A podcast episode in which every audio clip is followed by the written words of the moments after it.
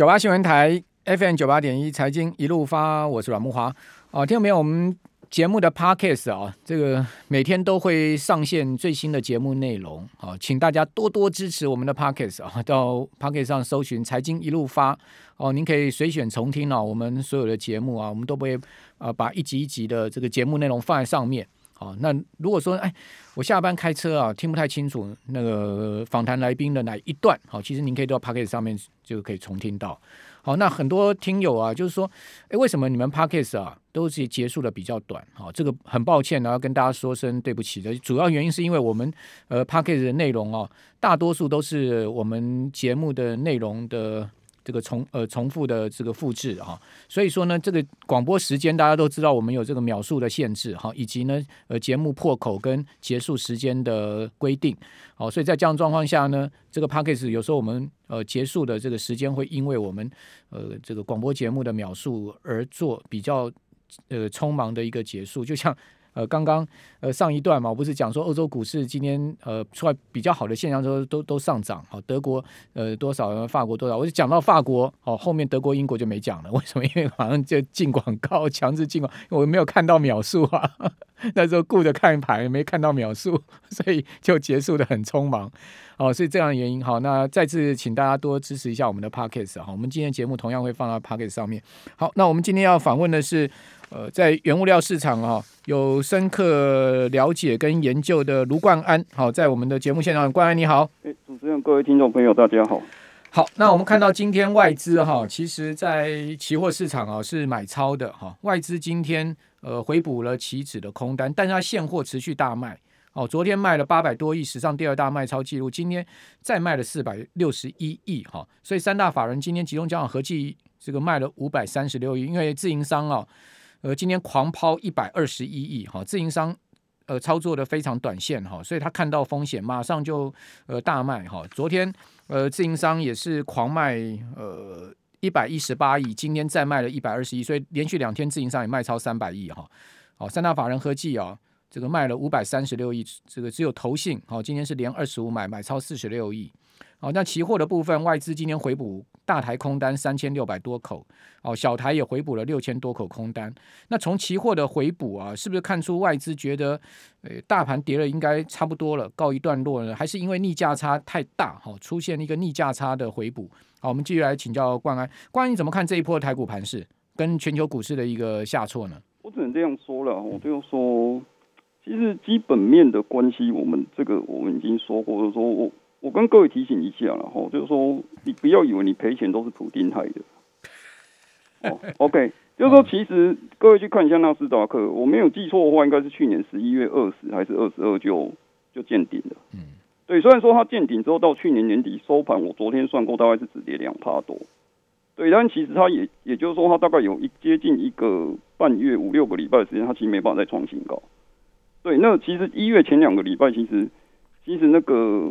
那个俄罗斯这个俄乌战争这个这个这个传这个消息还没有很很浓厚之前，其实那个时候就因为因为美国升息预期就整个大跌了。嗯，对，所以基本上其实这个背后的根本原因是美过去几年我真的讲句实在话，真的泡沫吹得太大。嗯嗯，真的这个泡沫真的吹得太大，不是只有股市而已，包括债券跟房地产都是这个样子。对，那基本上来讲，就是说，你问我说，短线上有没有见底？我个人认为，其实应该是还没有啦，因为现在整个市场的因素其实都是俄乌战争在主导嘛。哦，OK，那俄乌战争目前看起来也还没有任何任何说和谈有突破性的迹象，或是什么什么之类这种东西。所以，所以我个人认为说，其实这个应该只是外资的一个可能，诶。稍微的调节一下这样部位而已，我不认为说这个应该是一个会有一个很大的，甚至是一个嗯小型的反弹，我认为应该可能都不大会有。嗯，对，大概是这个样子。好，对。过过去三年哦，这个台股每一年都涨二十几趴、二十几趴这样涨嘛，好，所以这个基本上连续三年的涨幅也确实很大哈。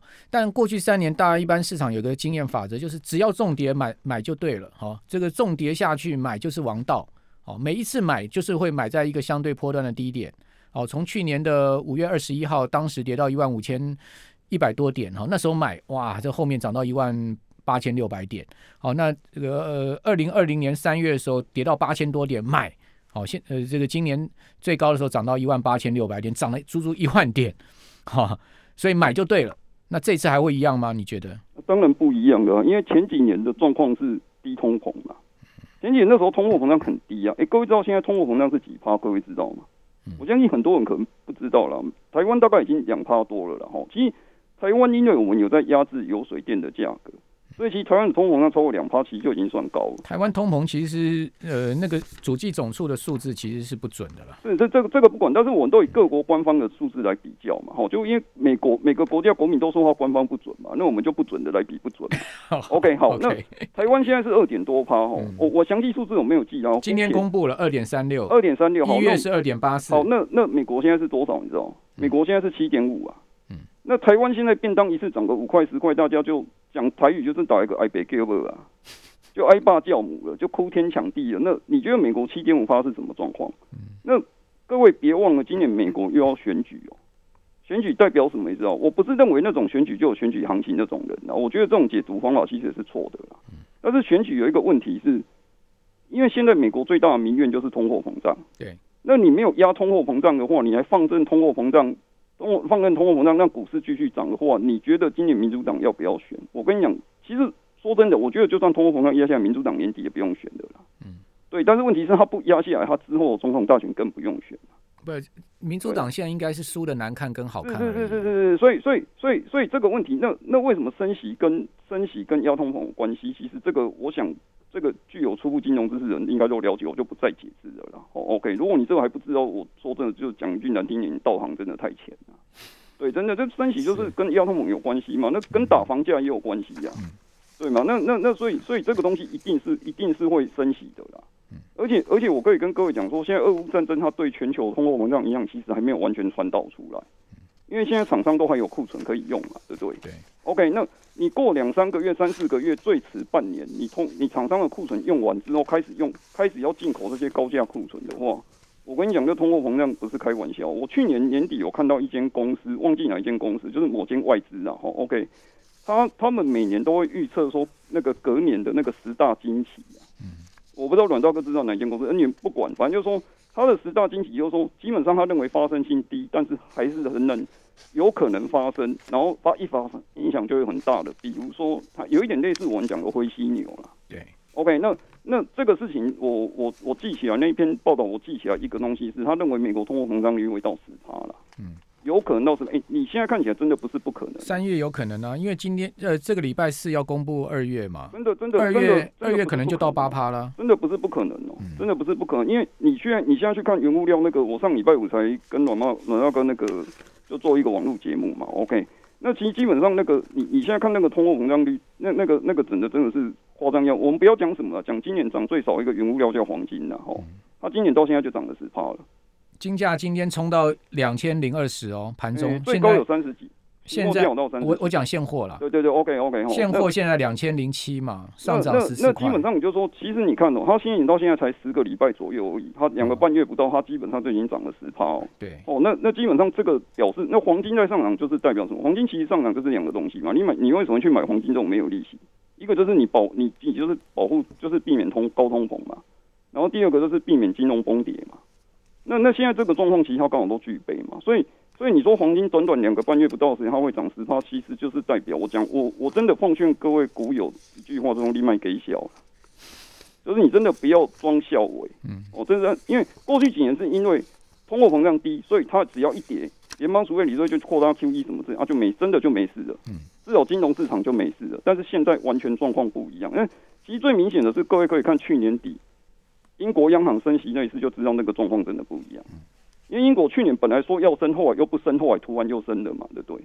去年三个月就是它这种变化。那英国是美国的领先指标，因为它们两个都是金融经济体，那都是以金融为主的经济体。那英国的经济体比较小，那小车比较容易转弯嘛。OK，就像白银是黄金的领先指标，类似这种感觉。所以基本上你去年底看，我去年底看到英国那个它开始在升升息之后，我就我就发现说这个状况其实是已经不对了。对，只是说我们去年底没有访问啊，大概是这个样子。我这是我的看法了。对，好，那你觉得金价还会再上吗？基本上目前呢、啊，目前我必须跟各位如果你有投资原物料，投资朋友哦，当然我是有投资的哈。那我会我是先恭喜你哦，但是基本上胜不骄败不馁，我在投资市场上都是这个样子。我胜不骄败不馁。那基本上来讲，嗯，黄金是还会再上去，但是问题是有一个事情各位要特别特别注意，包括所有的原物料，就是如果俄乌谈判有任何进展的话，可能原物料会大跌。利呃，就等于说是短线利利多出尽。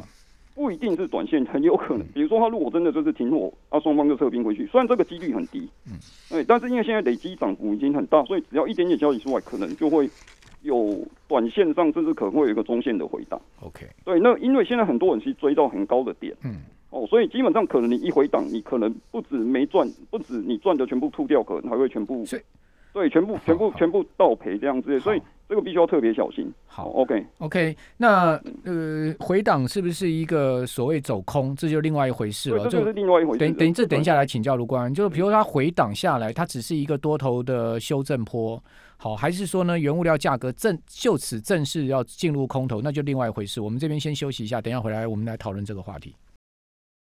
九八新闻台。FM 九八点一财经一路发，我是阮慕华。哦，刚刚卢冠安所谈的哦，这一次的空头啊，跟以往的空头形式啊，可能不太相同啊。这个我个人完全赞成。好，因为这一次我们看到了这个全世界宏观经济环境上面啊，确实跟过去三年呢，每一次的这个大跌啊，有所结构性上面的很大的差异。哦，比如说呢，呃，过去的下跌没有这种所谓的。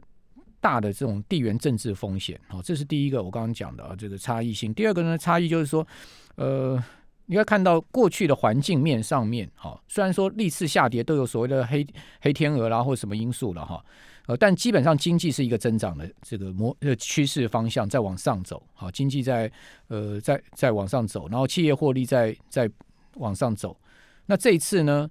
呃，遇到了这个经济增长跟企业获利高基期的问题，因为过去三四年来，这个企业获利跟经济都是一个相对不断的增长的一个高基期，好，就遇到这个这个高基期的问题，好，所以后面就算是了，好，比如以今年来讲，就算没有这个乌尔危机啦，哈，这些问题啊，你说今年的企业获利跟那个呃经济要比去年好，呃，都很困难了，啊，要好很多都很困难了，更何况遇到这种危机，好，第三个呢就是。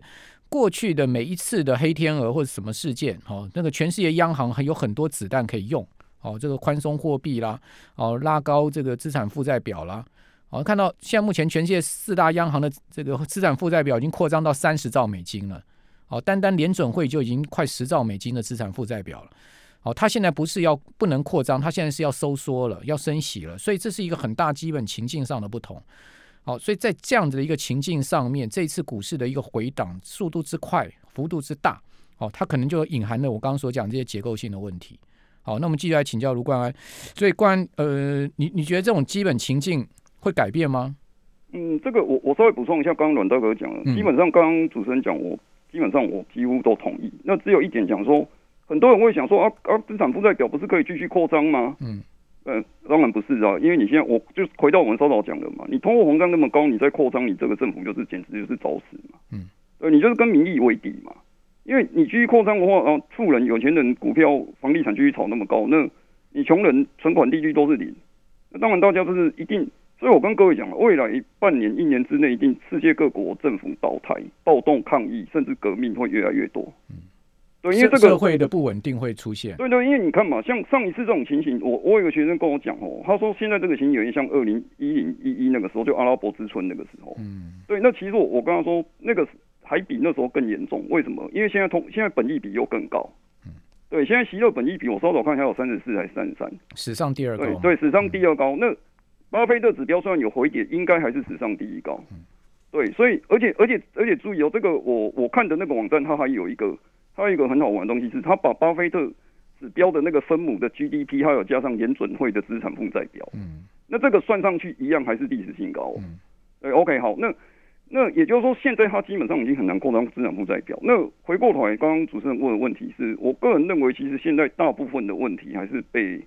被俄乌战争牵动，那基本上俄乌战争它持续越久，对经济的破坏性越大。没错，对，那尤其是我之前在呃前几天礼拜六播出的节目，我我有提到说，三月底最慢四月中之前，如果乌克兰战争没办法结束，开始春耕，那今年年底粮食肯定大欠收。那当然说真的，最近农产品涨得很多，我不建议各位去追高。但是如果你持有农产品投资者，那恭喜你，那现在不用卖。但是如果你要加码，你必须要非常小心。哦，你可能一次就加了总资产零点五一趴，你就不要说一次给他五趴十趴下去。那如果一回档就很惨。嗯，对，大概是这个样子。所以这个问题，我认为基本上还是要大家要非常密切注意俄乌和谈的状况，嗯，跟战事的进展。那我最后还是讲一句话了哦，我们虽然是投资者，但是基本上我们会，我们还是希望所有侵略者都能够失败者回去。对，那我们还是替乌克兰加油了。哦，OK。如果侵略，如果这次战争侵略者失败回去的话，恐怕这个通膨形势就很难下来嘛，因为他。他他会打很久，你想看普丁他会轻易撤军吗？如果他是失败我我刚刚讲的基本上比较不牵涉到经济问题了。我们是就一个道德层面上来讲，我们是支持乌克兰。嗯、哦，OK，那那我跟各位听众朋友讲说，如果说你有赚钱，你今年还这种动荡局势，你还有赚钱，我我们也希望说你们捐一些捐一些钱给乌克兰赞助他们这样。OK，哦，那基本上来讲。不管最后我觉得是谁胜谁输，其实这个对全球经济的影响应该都已经负面影响都已经造成的，很难挽回啊，大概是这个样子。而且还有一个更长期的影响，我们刚刚还没有讲到的，各位可以想一下哈，这种状况，我昨天看到一个新闻是波兰的陆军哦，本来十四万三千五百人哦，他要扩张到。听好，不要扩张到三十万人，嗯，成为北约规模最大的陆军。这个在国内主流媒体几乎没有报道，嗯，我是看到好像哪一个某某传媒报的，具体具体媒体我就不讲了。好，OK，那这种样子以后会导致全世界各国军费支出大量增加，嗯，它会排挤经济建设跟社会福利支出，嗯，那如果很有可能，对，那如果说其实这个这个不是很有可能，这个是一定是已经进行式。为什么？你去看最近的国防工业类股的涨势就知道了，嗯。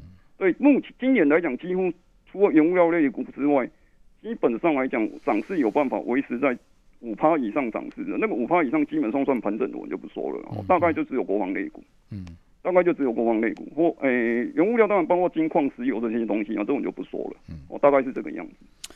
好，okay、那。呃，我我我们刚刚讲说这个通膨哈，这个原物料价格哈，有可能因为和谈啊或什么因素，它短线急涨之后的大幅回跌嘛哈。那你你觉得它回跌是一个空头吗？还是说它只是一个技术性修正？这个要看它和谈是和谈的状况是怎样，还有就是说，基本上这个原物料它的它的涨势是多少？如果是涨势已经很高的原物料，比如说我特别点名几个，嗯小麦、镍。像镍一天昨天涨那个六十趴，那真是太太贵。今天涨一倍啊！对对对，真真的是很夸张。那像镍啊，还有像小麦啊，那像比如说是有某些基本金属，比如说铝啊，这些其实都已经涨的基本上是创历史新高。这种东西其实就很难讲说它到底是一个短线回档，还至少是一还是还是是一个中级中中央的中，还是是一个中级的修正。嗯，那因为因为这样讲的。